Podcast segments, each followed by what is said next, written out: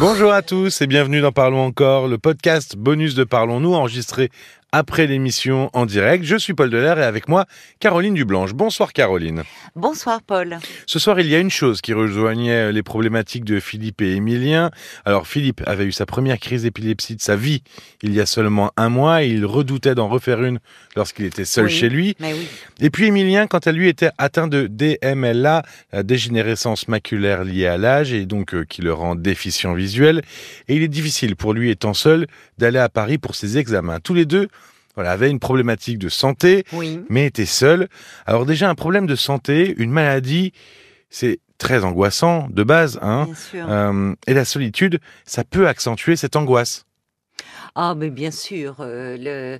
enfin, c'est- un peu la double peine. Hum, euh, parce que. hum, Parce qu'il y a la peur. Enfin, il y a la peur quand. euh, Déjà pour des choses beaucoup plus, beaucoup moins graves, il suffit d'avoir un peu un état grippal, d'être un petit peu mal fichu, un jour une indigestion, bon, euh, d'avoir quelqu'un à côté qui peut justement aller à la pharmacie chercher euh, quelques médicaments, faire euh, un petit un petit bouillon de légumes, apporter une tisane, jeter un œil pour euh, s'assurer qu'on n'a besoin de rien. C'est rassurant, c'est réconfortant. oui, au lieu- Donc au- pour des petites choses, pour des petites choses, la solitude, quand euh, c'est pas toujours facile à vivre, mais quand tout va bien, qu'on a sa vie organisée, c'est une chose.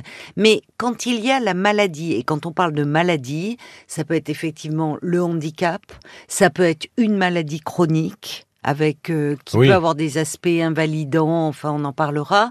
Ça peut être l'annonce d'une maladie encore considérée comme grave. Je pense aux personnes, on était dans le mois de euh, des jonquilles euh, pour le, le- aider la recherche et Contre le cancer. Curie, euh, la recherche contre le cancer.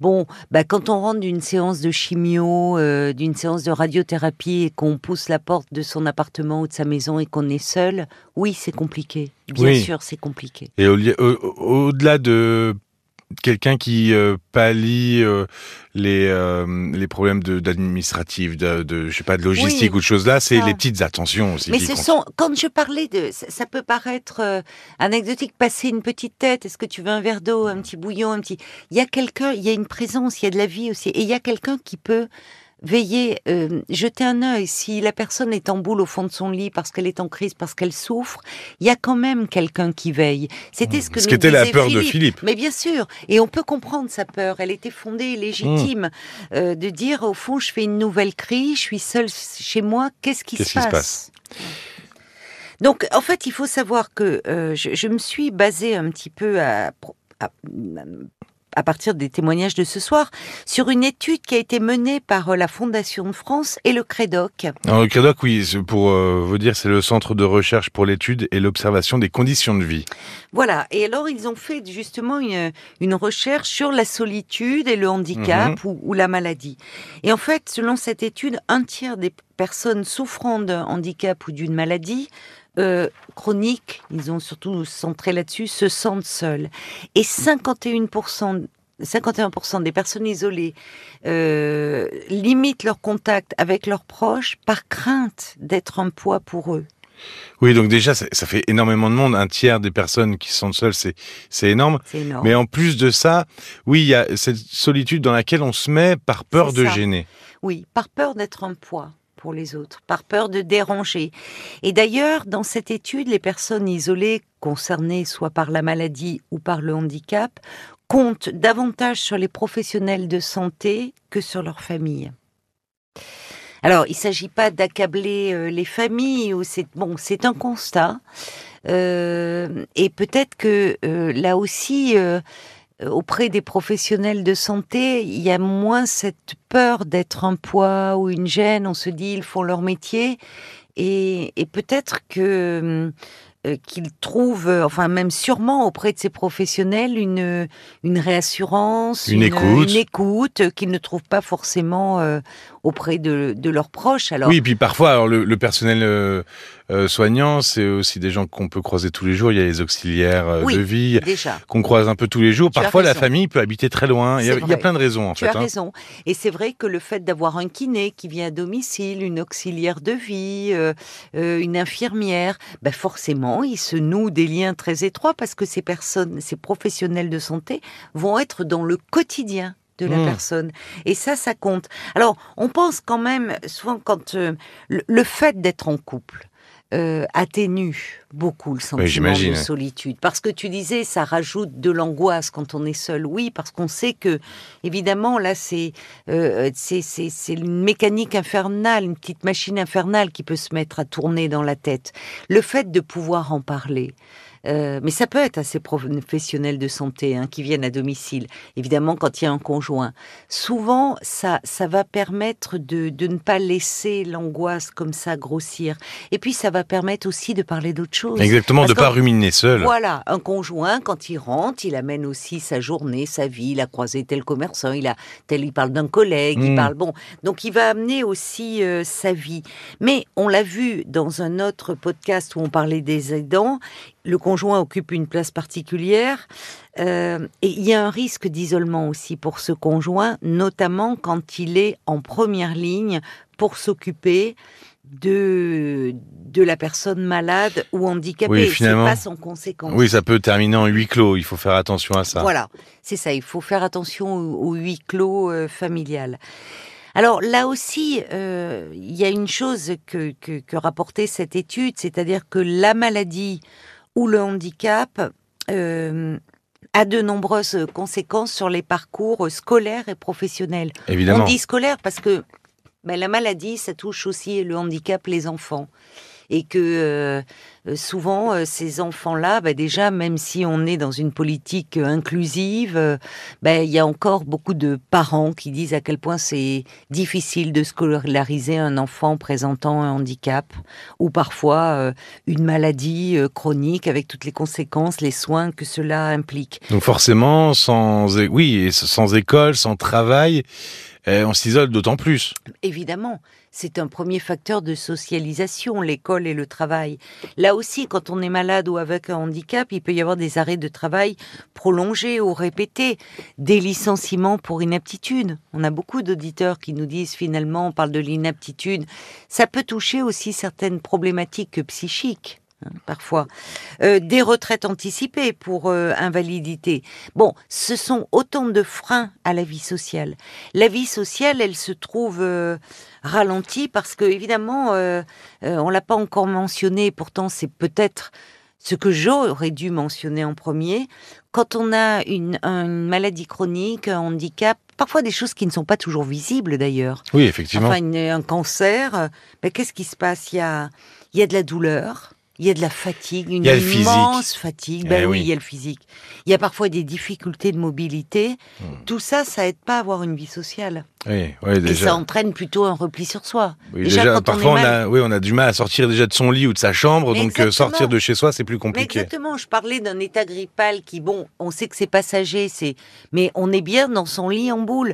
Là, il faut se dire qu'il y a des personnes qui vivent avec cet état-là au quotidien dans leur vie, et euh, et que justement, peut-être que c'est un peu aussi des actions de sensibilisation. Enfin, c'est ce que dit cette étude qui serait qui aiderait peut-être, qui nous aiderait tous à, avoir une meilleure compréhension de ce que la maladie ou le handicap a comme incidence sur la vie au quotidien, parce que c'est, on parle bien de quotidien.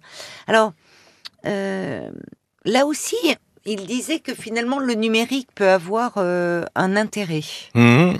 C'est-à-dire, pour se sociabiliser, pour parler Eh à oui, d'autres personnes. eh oui, justement. Quand on est peut-être un peu coupé, privé euh, de contact physique, eh bien, ça permet de nouer des contacts et parfois sur le long terme, et notamment via les forums de discussion, Mhm. euh, à travers des personnes qui qui se retrouvent dans cette problématique-là, à travers des patients, à travers des associations aussi. Oui, c'est vrai qu'en plus.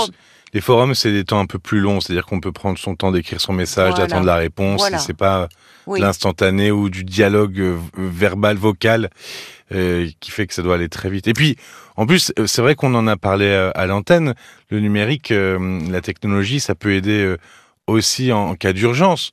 Euh, on parlait de la téléassistance Oui. avec les bracelets, et Oui. puis aussi avec dans le cas de de Emilien, euh, qui est euh, Oui. déficient visuel. Il y a plein plein de choses de maintenant pour les personnes euh, non Elle nous le disait, Nicole. hein, il y a plein de, de choses accessibles, que ce soit les téléphones, les ordinateurs, mais même un appareil. Ça peut paraître euh, accessoire, mais l'appareil qui, qui permet de savoir les couleurs dans, sa, Exactement, dans ouais. son dressing. Bon, mais c'est pas si accessoire que ça, parce que quand on ne voit pas, mais qu'on désire quand même euh, sortir, être élégant, eh bien, c'est agréable d'avoir des appareils comme ça qui permettent de, de finalement, quand on est seul et qu'on n'a pas un conjoint, demander pour assortir un peu ses, ses vêtements. Donc, il y a plein d'outils comme ça qui sont précieux euh, dans, dans un quotidien. Mais cette étude mettait l'accent aussi sur le fait qu'il y aurait encore nécessité euh, d'un plus grand rapprochement entre les acteurs médicaux, les travailleurs sociaux et les acteurs du maintien dans l'emploi pour euh, finalement euh, aider, contribuer au mieux-être des personnes malades ou handicapées. Après, évidemment, le vécu, il va être très différent d'une personne à l'autre parce que Mmh. Un même handicap sera vécu différemment selon l'histoire de vie de la personne, selon le moment aussi où, où ce handicap se, se développe. C'est pas la même chose s'il survient dans l'enfance, à l'adolescence, à l'âge adulte, au moment de la retraite. Donc tout ça, c'est à prendre en ligne de compte. Et puis il y a, y a l'histoire de vie, mais il y a aussi la personnalité. On le voit avec Nicole. Bon, qui, qui, qui est incroyable. Effectivement, tout le monde n'a pas cette, euh, cette capacité-là à surmonter les épreuves, cette joie de vivre, ce dynamisme. Mais il faut dire que la, le, handicap, ou, malgré le handicap ou la maladie, euh, la, personne, elle, est avec ce qu'elle est, son noyau dur reste le même, son essence, son, humour, sa fantaisie, euh, sa sensibilité, enfin, ça reste là, ça demeure. Et, et donc chacun, évidemment, a un vécu, euh, un vécu différent. Oui, et parfois des gens nous appellent parce que c'est très difficile à vivre et, Oui. et il faut aussi, euh, à un moment, ne pas avoir honte ou culpabiliser d'avoir des coups de mou parce que euh, c'est pas forcément évident à vivre. Donc, euh, Mais bien il sûr. faut pas hésiter à en parler. D'ailleurs, c'est vrai qu'il faut pas hésiter aussi à contacter les associations. Oui, je pense que c'est très important à ce moment-là. Ça peut faire peur. Hein. Parfois, certains disent non, justement, j'ai déjà mes problèmes, j'ai pas envie de rencontrer d'autres personnes qui vont me renvoyer leurs problèmes. Mais les associations font un travail colossal parce que déjà un travail de sensibilisation auprès des pouvoirs publics, mais au- auprès de nous tous pour faire connaître le handicap, la maladie. Et puis, elles ont un accompagnement très, très pratique. Elles donnent énormément de conseils. Il y a des groupes de parole. Il y a, enfin, elles sont un soutien euh, précieux, précieux et je dirais indispensable. Merci beaucoup, Caroline. Merci à toi, euh, Paul. Justement, ce soir, Philippe et Emilien euh, vous ont fait réagir. Alors, euh, il y avait André, épileptique depuis qu'il a 8 ans, qui a tenu à rassurer Philippe, et puis Nicole, euh, tu en parlais juste avant, fondatrice de l'association Rétina France. Elle est intervenue suite au témoignage d'Emilien. Parlons encore, et tous les témoignages de Parlons-nous, eh ben, c'est à retrouver en podcast sur les supports RTL, et en vous abonnant, évidemment. Pour nous écrire, c'est parlons nous@rtl.fr. Merci de votre écoute et à très bientôt. À très bientôt. Parlons encore. Le podcast.